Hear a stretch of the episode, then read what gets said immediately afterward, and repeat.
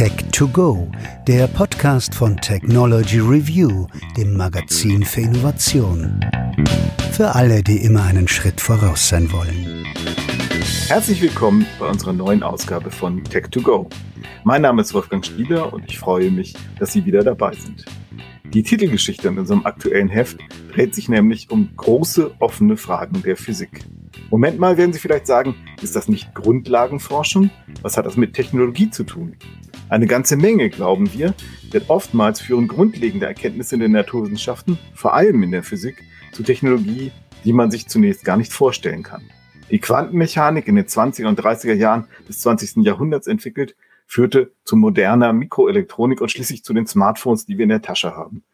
Demnächst vielleicht sogar zu Quantencomputern und wirklich abhörsicheren Quantennetzen.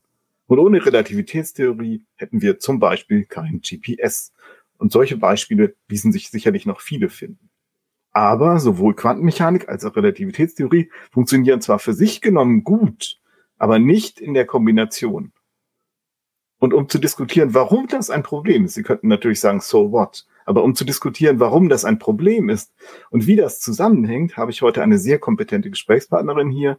Das ist Sabine Hossenfelder. Sabine Hossenfelder ist nicht nur theoretische Physikerin, die an Themen wie Quantengravitation forscht, sondern auch erfolgreiche Buchautorin, hat zum Beispiel ein Buch namens Das hässliche Universum geschrieben, warum unsere Suche nach Schönheit die Physik in die Sackgasse führt. Sie ist auch YouTuberin und Bloggerin, die gewohnt ist, in ihrem YouTube-Kanal und ihrem Blog komplexe physikalische Zusammenhänge on the edge of Forschung, also ziemlich weit draußen, ziemlich moderne Physik, sehr kompakt und kompetent zu erklären. Und deswegen freue ich mich sehr, dass Sabine Hausenfehler heute hier ist. Ja, hallo, ich freue mich auch wieder von Ihnen zu hören. Okay, dann legen wir mal los. Äh, es ist tatsächlich so, dass Sie den Anstoß für diese Geschichte gegeben haben weil sie im Scientific American einen Kommentar geschrieben haben. Und darin geht es um den Plan für die nächste Generation von Teilchenbeschleunigern am CERN, dem Future Circular Collider. Der ist noch größer als der Large Hadron Collider. Der soll in einem 100 Kilometer langen Tunnel aufgebaut werden. Und das Projekt soll insgesamt 20 Milliarden Euro verschlingen. Und Sie haben geschrieben, dass Sie dagegen sind, obwohl Sie ja Physikerin sind und an solchen grundlegenden Sachen forschen. Und jetzt würde mich interessieren, warum sind Sie dagegen? Ich denke einfach, dass es im Moment keine gute Investition ist in die Zukunft der Grundlagenforschung in der Physik. Es geht da um sehr viel Geld. Diese 20 Milliarden, die Sie gerade genannt haben, das sind ja nur die Konstruktionskosten. Da kommen noch die laufenden Kosten dazu. Das ist so etwa eine Milliarde pro Jahr. So ganz genau weiß man das nicht. Das CERN rückt mit den Zahlen nicht raus. Aber äh, im Großen und Ganzen reden wir vermutlich eher so 40 Milliarden Euro. Das ist eine Menge Schotter. Und meine Sorge ist halt, wenn wir dieses ganze Geld in diese Konstruktion von einem großen Teilchenbeschleuniger reinstecken, dann ist das, woran die Physiker in den nächsten 40 Jahren arbeiten. Und dabei bleibt halt viel das andere liegen, was meiner Meinung nach wichtiger wäre. Und ich denke einfach, man könnte dieses Geld äh, intelligenter investieren, womit man früher zu einem Durchbruch kommt. Hm. Da kommen wir vielleicht nachher nochmal drauf, aber die nächste naheliegende Frage ist natürlich, was sind denn diese wirklich wichtigen Fragen, die Ihrer Meinung nach beantwortet werden sollten? Also wir haben ja derzeit in den Grundlagen der Physik zwei verschiedene Arten von Theorien. Das sind einmal die sogenannten Quantenfeldtheorien. Das ist so eine kompliziertere Version von der Quantenmechanik, die Sie ja schon erwähnt hatten. Das sind die Theorien, die in das Standardmodell der Teilchenphysik eingehen. Also das sind die Theorien, mit denen die Leute am CERN äh, die ganze Zeit arbeiten. Und dann haben wir Einsteins allgemeine Relativitätstheorie, die die Gravitationskraft beschreibt. Und das Problem ist, dass die allgemeine Relativitätstheorie, die weiß nichts über Quanteneffekte. Das bringt das Problem auf, dass wir nicht wirklich wissen, wie diese beiden Theorien miteinander kommunizieren. Ähm, dafür brauchen wir die sogenannte Quantengravitation. Ich will an dieser Stelle noch mal ganz kurz einhaken. Vielleicht können wir hier einen, einen Ultraschnellkurs sozusagen in moderner Physik machen. Also Sie haben schon gesagt, allgemeine Relativitätstheorie beschreibt Gravitation. In a nutshell, was ist das Besondere? Also Gravitation hat ja auch schon Newton beschrieben mit seinem Gravitationsgesetz. Was ist das Neue und die große Idee in der allgemeinen Relativitätstheorie in zwei Sätzen?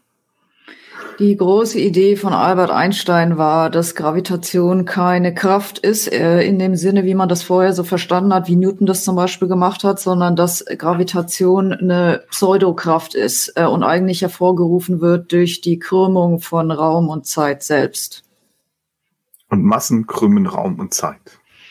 Ja, ja, nicht nur Massen, sondern alle Arten von Energien krümmen äh, Raum und Zeit. Stimmt, das steckte ja auch noch drin. Also Masse und Energie sind äquivalent eigentlich, sind im Grunde genommen dasselbe. Ist das richtig? Ja, also jetzt wirklich dasselbe ist auch wieder zu viel gesagt. Ja, also man kann das eine in das andere umwandeln, sagen wir mal so. okay.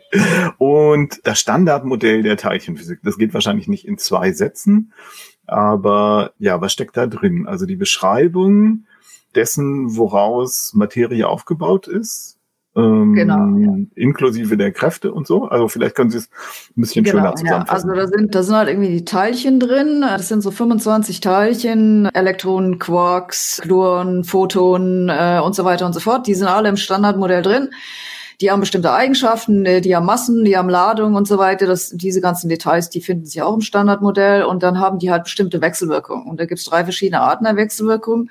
Das einmal die elektromagnetische, von der haben die meisten schon mal was gehört. Und dann gibt's die sogenannte starke und die schwache Kernkraft. Und das hat drei verschiedene Wechselwirkungen und die sind alle im Standardmodell der Teilchenphysik drin. Und ja, jetzt könnte man sagen, okay, so what? Also die eine Theorie funktioniert und die andere The Theorie funktioniert.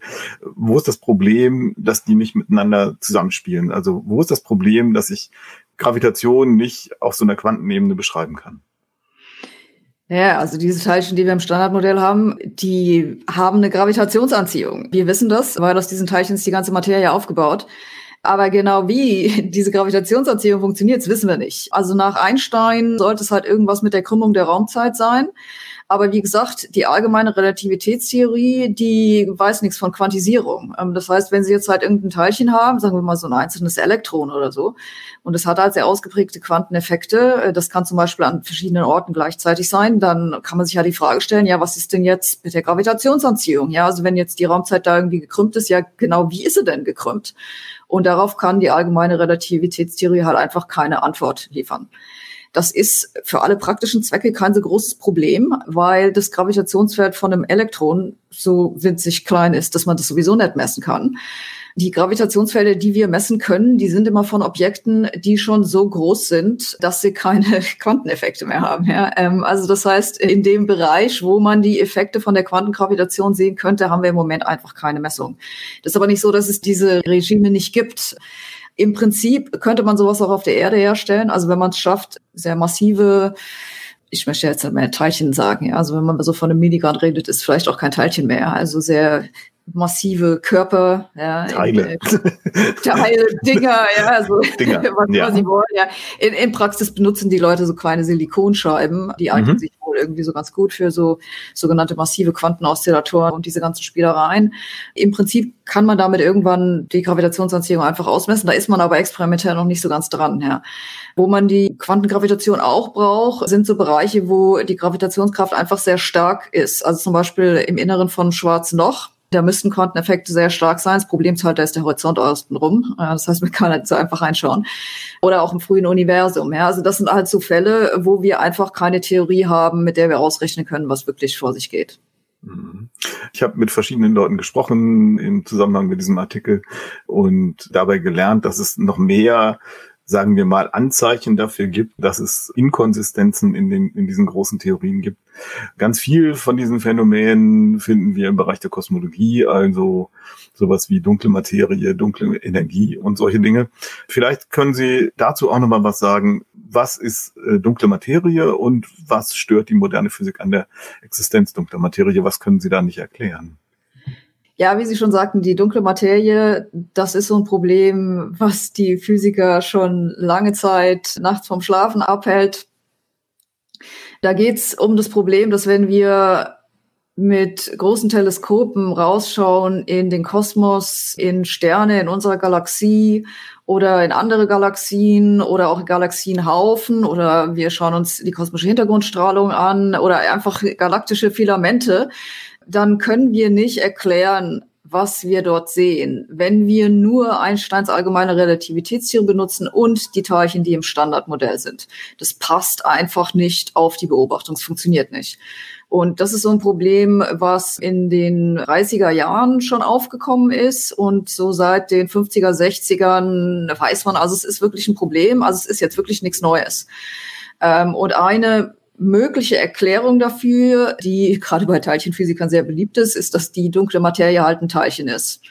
Das verteilt man dann halt irgendwie so, wo man es braucht und damit kann man dann erklären, was man so sieht. Äh, das funktioniert so ganz gut. Hier und da hat so ein paar Problemchen. Mit dieser Teilchenerklärung ist das große Problem, dass niemand das Teilchen direkt tatsächlich gemessen hat. Ja, also es ist so eine Hypothese, die ähm, noch eine gute Bestätigung braucht. Die andere mögliche Erklärung ist, dass wir halt irgendwas äh, mit der allgemeinen Relativitätstheorie falsch machen. Ja, also dass es vielleicht letzten Endes doch nicht die richtige Theorie ist, sondern dass man daran was ändern muss. Und das ist die sogenannte modifizierte Gravitation. Mhm. Also dunkle Materie vielleicht noch mal kurz als Einschub. Dunkel wird diese Materie genannt, weil sie tatsächlich einfach schlicht nicht sichtbar ist. Nicht, weil sie Licht schluckt, sondern weil wir sie mit herkömmlichen Instrumenten einfach nicht wahrnehmen können. Aber aus den Berechnungen halt schließen, da müsste eigentlich noch zusätzliche Materie sein, die zum Beispiel erklärt, wie das ist mit der Rotation von Galaxien. Habe ich das richtig zusammengefasst? Ja, also das Wort dunkel passt nicht so wirklich. Eigentlich sollte man eher sagen transparent. Äh, die dunkle Materie sendet kein Licht aus und schluckt auch keins. Ähm, mhm. Aber es ist jetzt nicht so, also Sie sagten gerade sowas wie, wir können sie mit unseren Instrumenten nicht wahrnehmen oder sowas. Das stimmt ja nicht so ganz, nicht, sonst hätten wir ja keine Beobachtung. Also was, aber was wir halt sehen, ist nur der Effekt der Gravitationsanziehung, wenn es denn Materie ist. Ne? Also weil dann sitzt du da und dann hat halt eine Gravitationsanziehung. Das wirkt sich natürlich darauf aus, wie die Galaxien sich bewegen und wie die Sterne in Galaxien äh, rotieren und so weiter. Ja, also wir haben so indirekte Messungen, die darauf hindeuten. Mhm. Aber keine Idee, wie man jetzt zum Beispiel, und da ist die Connection wieder zwischen Relativitätstheorie und Standardmodell, im Moment zumindest noch keine bestätigte Hypothese darüber, wie man jetzt aus dem Standardmodell äh, Teilchen ableiten könnte, die diese dunkle Materie bilden. Wir wissen ja, was im Standardmodell drin sind. Es sind halt irgendwie so 25 Teilchen, die haben alle die falschen Eigenschaften. Ähm, okay. also so ganz grob gesagt, ja. Also wenn man sich Mühe gibt, kann man vielleicht versuchen, es irgendwie hinzubiegen. Sie wissen ja, äh, Physiker sind ja sehr erfindungsreich. Aber äh, wenn man mal so grob drauf guckt, dann äh, passt es halt nicht. Weil, also es fängt schon mal das Problem damit an, dass die meisten von den Teilchen im Standardmodell wechselwirken mit Licht. Äh, also Elektronen zum Beispiel, von denen wir schon geredet haben. Elektronen, Quarks, die haben alle elektrische Ladung, die wechselwirken mit Licht. Das geht schon mal nicht. Und dann haben sie Neutrinos. Das sind die einzigen Teilchen, die nicht mit Licht wechselwirken. Das Problem mit den Neutrinos ist, die sind zu leicht. Also okay. wir wissen nicht mhm. genau, was sie für eine Masse haben, aber wir wissen, dass wenn sie eine Masse haben, dann muss es eine sehr kleine Masse sein. Und es führt dazu, dass die nicht genug klumpen, um die äh, Beobachtungen äh, zu erklären.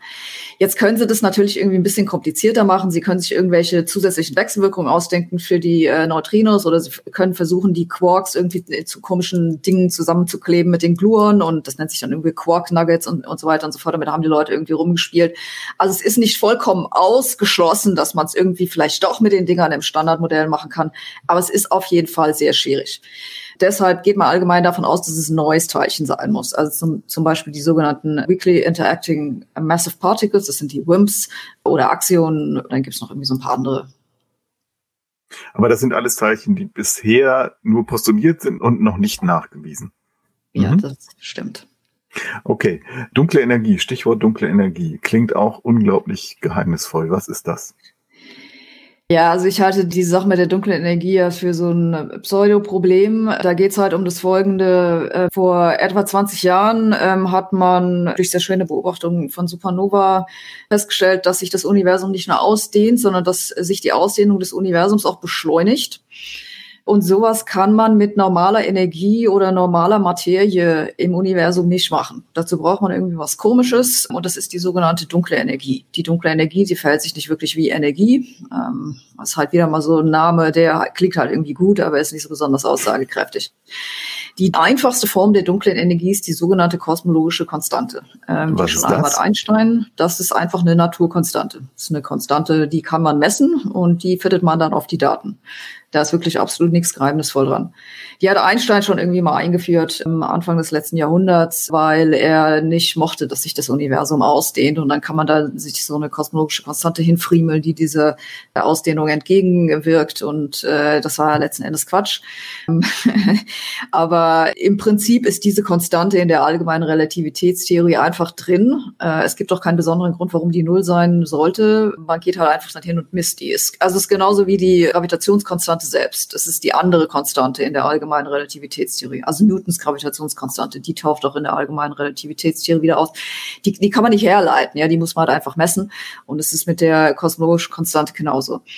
Wenn man jetzt halt äh, diese kosmologische Konstante mit den gemessenen Wert in die allgemeine Relativitätstheorie einfügt, dann passt es sehr gut auf die Daten. Also ich sollte jetzt vielleicht hier irgendwie ein bisschen anmerken, ja, also wenn ich hier sage, sehr gut, das ist so ganz äh, im Groben und Ganzen ganz gut, ja, also da gibt's jetzt irgendwie so ein paar neue Daten und da kann man irgendwie sagen, ja, vielleicht ist es jetzt doch nicht irgendwie das der tollste Fit, ja, aber so äh, im Großen und Ganzen passt es ganz gut auf die Daten. Und jetzt gibt's aber viele Physiker, die denken, das ist irgendwie ein Problem, weil diese Konstante einen sehr kleinen Wert hat. Also es, sie ist nicht null, aber sie hat einen sehr kleinen positiven Wert. Und dann das, da ist angeblich irgendwas stimmt damit nicht. Und dann kann man sich kompliziertere Theorien ausdenken, die erklären sollen, wieso dieser Wert so klein ist. Das sind dann diese verallgemeinerten Theorien der dunklen Energie, wo das meistens irgendein Feld ist und das hat dann irgendeine Dynamik und so weiter. Und ich halte das alles irgendwie für Quatsch. Das ist immerhin eine sehr klare Position. Äh, der Nima Akani Hamid, mit dem ich gesprochen habe, Institute for Advanced Studies in Princeton meinte dazu, ja, also speziell zu solchen Zahlenwerten, die einfach so sind, wie sie sind. Manche sind sehr klein, manche sind sehr groß und so. Ja, das kann schon sein, dass eine Naturkonstante einfach diesen Wert hat. Es könnte auch rein theoretisch sein, dass ich in ein Zimmer komme und dann beobachte ich, wie ein Bleistift auf einem Schreibtisch einfach steht. Auf der Spitze. Es gibt einen Zustand, das ist physikalisch absolut in Ordnung. Da kann ich beschreiben, der ist absolut im Gleichgewicht. Das ist kein stabiles Gleichgewicht, aber das steht da halt. Aber wenn ich sowas sehe, dann macht mich das immer sehr misstrauisch. Dann denke ich, hey, da versucht mich jemand reinzulegen. Den hat jemand mit einem Faden von der Decke gehängt. Weil die Tatsache, dass er diesen sehr unwahrscheinlichen Zustand eingenommen hat, auf der Spitze zu balancieren, kommt halt, sagen wir mal, sehr selten vor. Also erstmal möchte ich gerade hier anmerken, ich hoffe, ich darf das gerade sagen, äh, darum geht es in meinem Buch, äh, Das hässliche Universum. Ich habe auch mit dem Herrn Akani Hamed geredet über genau dieses Thema, also da können Sie mehr drüber lesen.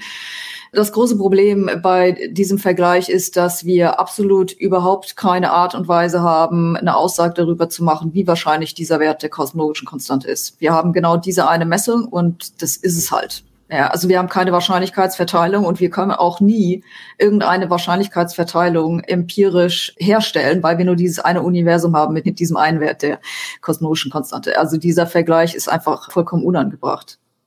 Mhm. Trotzdem haben wir ja so, so ich sag mal, so ein, so ein kleines methodisches Problem. Also auf einer kosmologischen Skala, also auf sehr großen 90 Milliarden Lichtjahre oder so. Wie groß ist das Universum? Also auf einer sehr großen Skala stelle ich fest, okay, es gibt diese kosmologische Konstante, es gibt irgendeinen physikalischen Mechanismus, der dazu führt, äh, dass das Universum nicht kollabiert, obwohl die ganzen Galaxien sich eigentlich gegenseitig anziehen würden und der nicht nur verhindert, dass das Universum kollabiert, sondern dazu führt, dass diese Galaxien, dass der Raum sich immer schneller ausdehnt, dass die Galaxien immer schneller auseinanderfliegen das sehe ich auf dieser riesigen Skala des Universums, des Kosmos. Das sehe ich aber auf einer kleineren Skala nicht. Und ich habe immer gedacht, Physik müsste sozusagen universell funktionieren. Also die Tatsache, dass ich auf in einem Bereich der Physik sozusagen ein Modell habe, was funktioniert, was aber in einem anderen Bereich überhaupt nicht mehr funktioniert, müsste mich doch grundsätzlich misstrauisch machen und dazu führen, dass ich denke, na ja, vielleicht ist das Modell, das ich benutze, unvollständig. Also das ist ja nicht so, dass die kosmologische Konstante irgendwie verschwindet auf kleinen Skalen. Die ist halt einfach so klein, dass sie sie da nicht messen können. Also es ist halt die Effekte der kosmologischen Konstante, die sehen sie halt einfach nur, wenn sie sich das Universum als Ganzes ansehen. Ähm Trotzdem verstehe ich nicht, was das für ein physikalischer Mechanismus sein soll, der dafür sorgt, dass der Raum sich einfach schneller ausdehnt. Äh, also beschleunigt. Sie, haben die allgemeine Relativitätstheorie. Da steht eine Konstante drin, das ist die kosmologische Konstante. Dann haben Sie noch Materie irgendwie in diesem Universum. Die setzen Sie jetzt ein als eine Quelle, dann lösen Sie die Gleichung und dann finden Sie raus, das Universum hat eine beschleunigte Ausdehnung. Das ist alles, was man dazu sagen kann. Das ist der physikalische äh, Mechanismus. Okay. Hm. So ist es halt. Ich, ich, okay. ich weiß, dass es, es gibt irgendwie viele Leute, die mögen das nicht, dass da so viel Mathematik drin ist, aber so ist es halt. Ah, okay. Ja, ich habe die Mathematik früher schon immer äh, geliebt, aber sie mich nicht. Also diese Liebe ist sozusagen nicht gegenseitig. Es ist eine sehr abstrakte Vorstellung, die ja schwierig rüberzubringen ist. Aber ich will noch zu einem weiteren Rätsel kommen. Ein weiterer Physikerkollege von Ihnen, mit dem ich gesprochen habe, ist Bela Majorovic. Und der ist auf der Suche nach einer Erklärung für ein weiteres Rätsel, eine offene Frage, nämlich die Frage, warum das Universum aus Materie besteht und ja, überhaupt aus Materie und was zum Teufel mit der ganzen Antimaterie passiert ist. Ist das für Sie auch eine offene Frage oder ist das für Sie auch kein Rätsel? Ich denke nicht, dass es eine Frage ist, die eine Antwort braucht. Ich denke nicht, dass man mit der Forschung an dieser Frage viel Fortschritt machen kann. Also ich denke, es geht Ihnen vermutlich um die Baryonen-Asymmetrie. Das ist so die Frage, wenn wir uns halt das Universum so anschauen, dann ist da vor allen Dingen Materie drin und sehr wenig Antimaterie. Wenn es genau gleich viel Materie und Antimaterie gegeben hätte im frühen Universum, dann hätte die sich gegenseitig vernichtet und dann gäbe es jetzt heute nur noch Photonen, die keiner sehen würde, weil es uns nicht gäbe. Und äh, denken manche Leute, das ist irgendwie ein Problem. Wieso gab es halt ein bisschen mehr Materie als Antimaterie? Und ich denke nicht, dass ähm, man da viel Fortschritt macht, äh, wenn man an diesem Problem rumdoktort, weil das ist letzten Endes halt einfach irgendein Anfangswert. Es ist halt irgendeine Zahl, die wir vorne in die Theorie reinstecken, um heute unsere Beobachtungen zu berechnen. Also Sie können ja auch irgendwie fragen, was weiß ich, Sie haben sich jetzt irgendeinen Mechanismus ausgedacht, der diese Zahl angeblich erklärt, dann können Sie fragen, ja, wieso denn dieser Mechanismus? Ne? Und dann können Sie sich dafür wieder was ausdenken, dann können Sie fragen, ja, wieso denn jetzt dieser Mechanismus? Und das führte so eine, so eine endlose Schleife. Mhm. Und äh, da muss ich halt sagen, als Wissenschaftler ist halt irgendwie das Kriterium, was man da anwenden sollte, ja, was ist denn die einfachste Erklärung? Okay, mhm. und die einfachste Erklärung ist halt, das ist irgendeine Zahl, die steht in unserer Theorien halt drin, fertig. Okay. Also zusammenfassend, es gibt offene Fragen, es gibt keinen völligen Konsens darüber, welche dieser offenen Fragen wirklich relevant sind, aber es gibt offene Fragen und eine der hauptsächlichen offenen Fragen ist, dass Relativitätstheorie und Quantentheorie nicht richtig zusammenspielen. Was müsste man, also wenn es nicht darum geht, einen neuen großen Teilchenbeschleuniger zu bauen, was für Experimente müsste man machen, um Ihrer Meinung nach an dieser Stelle weiterzukommen? Ja, da muss ich ja erstmal noch ein weiteres äh, großes Problem hier aufführen in den Grundlagen der Physik. Das ist das Messproblem in der Quantenmechanik. Also in der Quantenmechanik äh, haben wir diese komische Konstruktion, dass wir diese sogenannte Wellenfunktion haben, von der wir Wahrscheinlichkeiten für unsere Messungen ausrechnen. Aber die Quantenmechanik selbst sagt uns eigentlich nicht, was denn jetzt genau passiert in so einem Messprozess. Das ist deshalb ein Problem, weil wenn das denn jetzt eine vernünftige Theorie wäre für die Teilchen, äh, aus denen ein Detektor gemacht ist, dann sollte uns die Theorie eigentlich auch erklären, was denn jetzt in einem Messprozess passiert. Tut sie aber nicht. Dazu brauchen wir ein zusätzliches Postulat, das ist das sogenannte Messpostulat. Und das ist intern inkonsistent, weil sie was postulieren müssen über diese makroskopischen äh, Dinge, die wir Detektoren nennen, die man eigentlich aus der Theorie herleiten können sollte. Ist aber nicht der Fall. Also äh, das ist meiner Meinung nach ein großes Problem, was auch so ein bisschen vernachlässigt wird, weil den Studenten häufig beigebracht ist, das ist so eine Frage, die sollte man nicht stellen.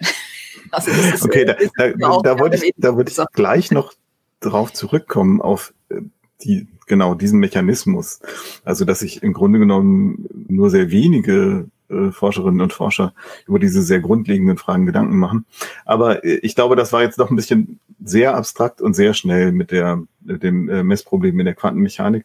Vielleicht nehmen wir noch mal kurz ein Beispiel, das berühmte Doppelspaltexperiment. Also wenn man ein Teilchen auf eine Wand schießt, wo zwei Löcher drin sind, ähm, dann würde man ja in einem klassischen Bild, weil das ist ja ein Teilchen erwarten, das Teilchen geht durch das eine Loch durch oder durch das andere. Und wenn man dann hinten einen Schirm aufmacht und nachguckt, wo ist es denn angekommen, dann hat man das entweder auf dem einen Weg oder auf dem anderen Weg gesehen. Das Lustige an der Quantenmechanik ist, dass es so aussieht, als ob ein einzelnes Teilchen beide Wege gleichzeitig beschreiten kann, beschrieben werden kann durch Wellen, durch diese quantenmechanischen Wellenfunktionen, die sich hinter dem Schirm überlagern zu einem Interferenzmuster, also zu so einem Streifenmuster, was man äh, auch bei, bei Lichtinterferenz sieht. Und in dem Moment, in dem man jetzt misst, wo das Teilchen ist, also sprich zum Beispiel eines äh, dieser beiden Löcher zumacht, verschwindet die Interferenz. Als ob das Teilchen wissen würde, dass nur ein Loch offen ist und das andere zu. Äh, und da kollabiert diese Wellenfunktion zu einem einzigen Wert. Habe ich das richtig zusammengefasst? Also dieser Kollaps von der Wellenfunktion hat jetzt a priori mit dem Schließen von äh, der einen Seite von diesem Doppelspalt nicht so viel zu tun. Man kollabiert die Wellenfunktion per Definition quasi, wenn man eine Messung macht. Das heißt, wenn dieses Teilchen hinten auf dem auf dem Detektor okay. mhm. ähm, aufschlägt. Und da ist halt irgendwie das Problem, wie Sie vollkommen korrekt sagten, man hat also diese sogenannte Wellenfunktion, die im Prinzip durch beide Seiten von diesem Doppelspalt durchgehen kann und dann mit sich selbst interferiert. Das führt dann zu diesem Muster, was man da ausrechnen kann. Aber was man da eigentlich ausrechnet, ist nur die Wahrscheinlichkeit dafür, dass das Teilchen an einem bestimmten Punkt ankommt. Und wenn man es jetzt doch misst, ist es in genau einem Punkt. Und jetzt ist das Problem, dass bevor man diese Messung gemacht hat, hatte man diese Wellenfunktion, die also irgendwie ähm, verteilt war, weil man braucht ja irgendwie Wahrscheinlichkeiten für verschiedene Orte. Aber in dem Moment, wo man die Messung macht, ist es in genau einem Ort mit einer Wahrscheinlichkeit von eins. Mhm, und okay. ähm, das wird manchmal der Kollaps der Wellenfunktion genannt oder auch der, der Update der Wellenfunktion. Jetzt fällt mir irgendwie kein gescheites deutsches äh, Wort ein. Mhm. Oder, aber auf jeden Fall äh, muss man halt irgendwie diese Information, dass jetzt eine Messung stattgefunden hat, die muss man irgendwie quasi so von Hand in diese Wellenfunktion reinstecken. Und das ist natürlich Quatsch. Ja? Wenn Sie denken, dass diese Wellenfunktion ähm, tatsächlich Realität beschreibt, dann sollte da irgendein physikalischer Prozess irgendwie unterliegen. Und wenn Sie halt denken, dass die Wellenfunktion nicht wirklich Realität beschreibt, sondern sie beschreibt halt irgendwie nur unser Wissen oder äh, von irgendwas anderem jetzt wieder, dann, dann müssen Sie mir sagen, ja, von was denn? Ja, und mhm. äh, was hat das jetzt mit unserem Wissen zu tun? Also so ungefähr. Und ähm, darauf gibt die ähm, Quantenmechanik äh, in der derzeitigen Formulierung einfach keine Antwort. Das ist auch so ein Problem, was die Leute auch irgendwie schon so seit 100 Jahren diskutieren. Das ist richtig, aber sie haben aufgehört, es zu diskutieren, weil die allgemein übliche Haltung unter Physikern ja ist, das hat keinen Sinn, sich über solche eher philosophischen Fragen äh, Gedanken zu machen. Das führt zu nichts, das macht dir nur Kopfschmerzen und das macht eventuell auch nur deine Karriere kaputt.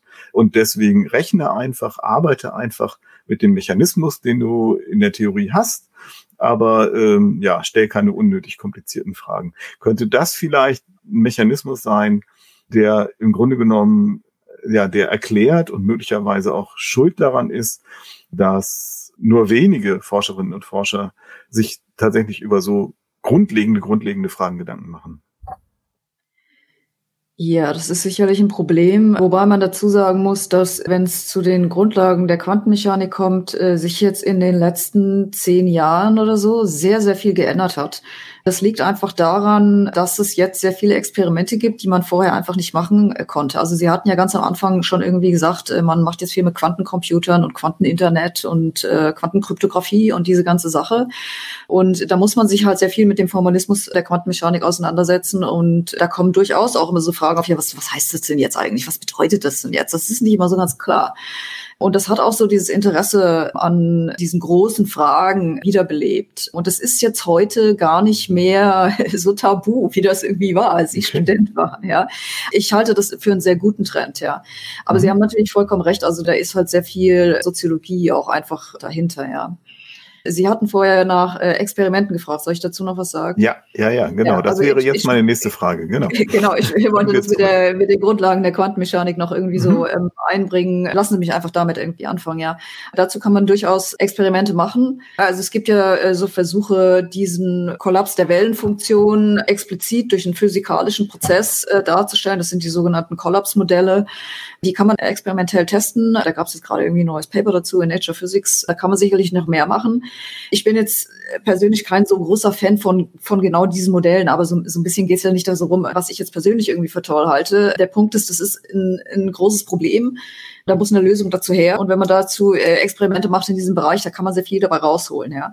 Also diese Quantenmechanik, wie Sie vollkommen korrekt gesagt haben, unterliegt ja der äh, Technologie von sehr vielen Anwendungen, die wir heute benutzen. Und wenn man das besser versteht, wie die funktioniert, hat das natürlich auch Konsequenzen für die Anwendung.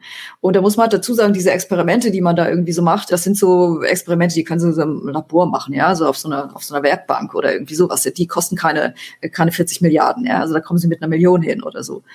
Ähm, also das ist so eine Richtung, in der ich denke, dass man mehr Arbeit investieren sollte. Also nicht nur auf der experimentellen Seite im mhm. Übrigen, sondern auch auf der theoretischen Seite. Ja, also da mhm. könnte man sicherlich mehr machen. Und ich hatte das irgendwie schon am Anfang ähm, kurz erwähnt, wenn es um die Quantengravitation geht, da gibt es auch Experimente, die man im Labor machen kann, die so hier und da so ein bisschen angegangen werden, aber da wird auch nicht wirklich viel gemacht, ja. Also zum Beispiel, wenn man versucht, diese massiveren Objekte, die benannten Silikonplättchen oder so, in Quantenzustände zu bringen, dann kann man versuchen, deren Gravitationsfeld zu messen. Äh, es gibt andere Ideen. Man könnte zum Beispiel versuchen, festzustellen, ob die Gravitationskraft Verschränkungen zwischen zwei verschiedenen Objekten erzeugen kann. Wenn man sowas nachweisen könnte, dann wüsste man dadurch auch, dass die Gravitation quantisiert gewesen äh, sein muss.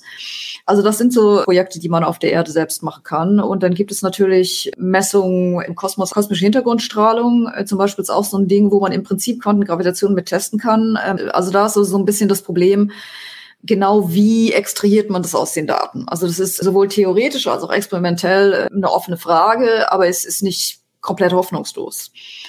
Also wenn es um die dunkle Materie geht zum Beispiel, und es ist was, was jetzt im Moment schon sehr stark angegangen wird, es gibt im äh, frühen Universum eine Periode, wo äh, man sehr wenige Daten hat. Das sind die sogenannten Dark Ages.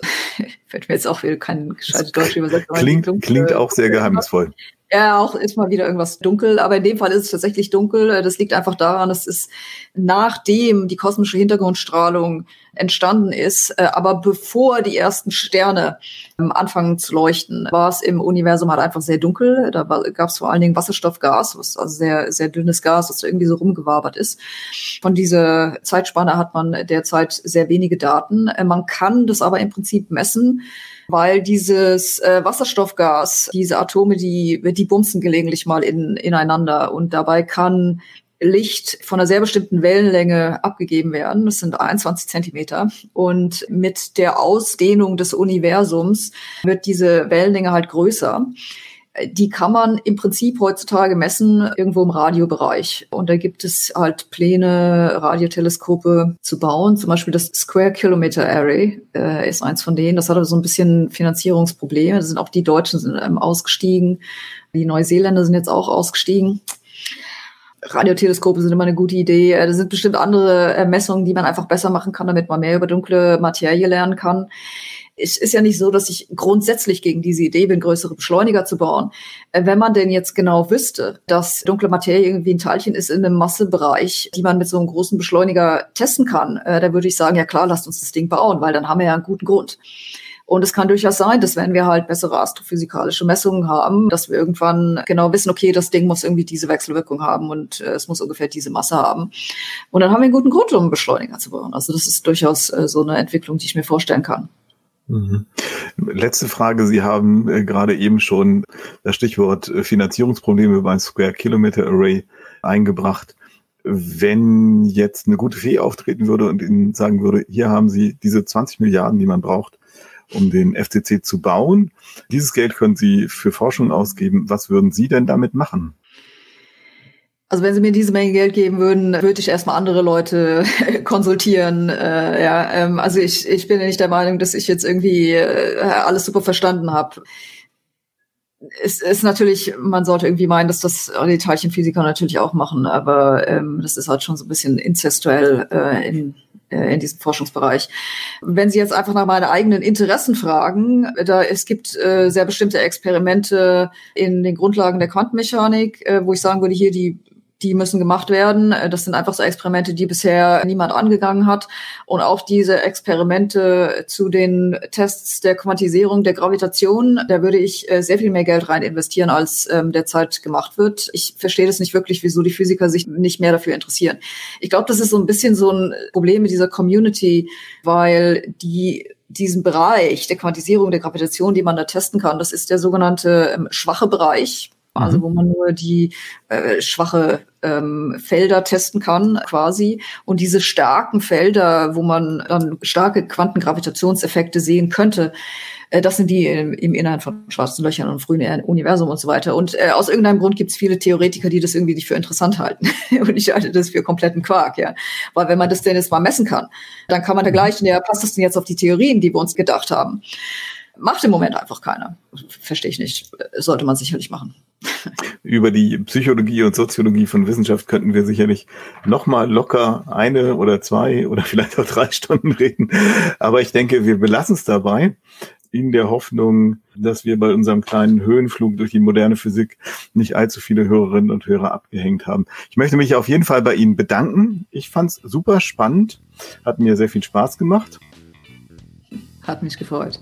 Ja, und äh, an unsere Hörerinnen und Hörer sage ich auch schön, dass Sie dabei waren. Wenn Sie noch mehr über das Thema erfahren möchten oder wenn wir Sie neugierig auf unsere Sicht auf die Welt von morgen gemacht haben, lesen Sie TR, insbesondere natürlich die Oktoberausgabe. In dieser Ausgabe finden Sie unter anderem auch noch ein Interview mit dem Forschungsleiter von Bosch, einen Artikel über US-Forscher, die einen noch nicht zugelassenen Covid-Impfstoff an Freiwilligen testen wollen Sie lesen über Lithiumförderung in Deutschland und erfahren von Forscherinnen, die mit Hilfe von Pilzen die biologische Transformation der Industrie vorantreiben wollen. Ich kann Ihnen versprechen, es lohnt sich. Bis zum nächsten Mal bei Tech2Go. Wir freuen uns auf Sie.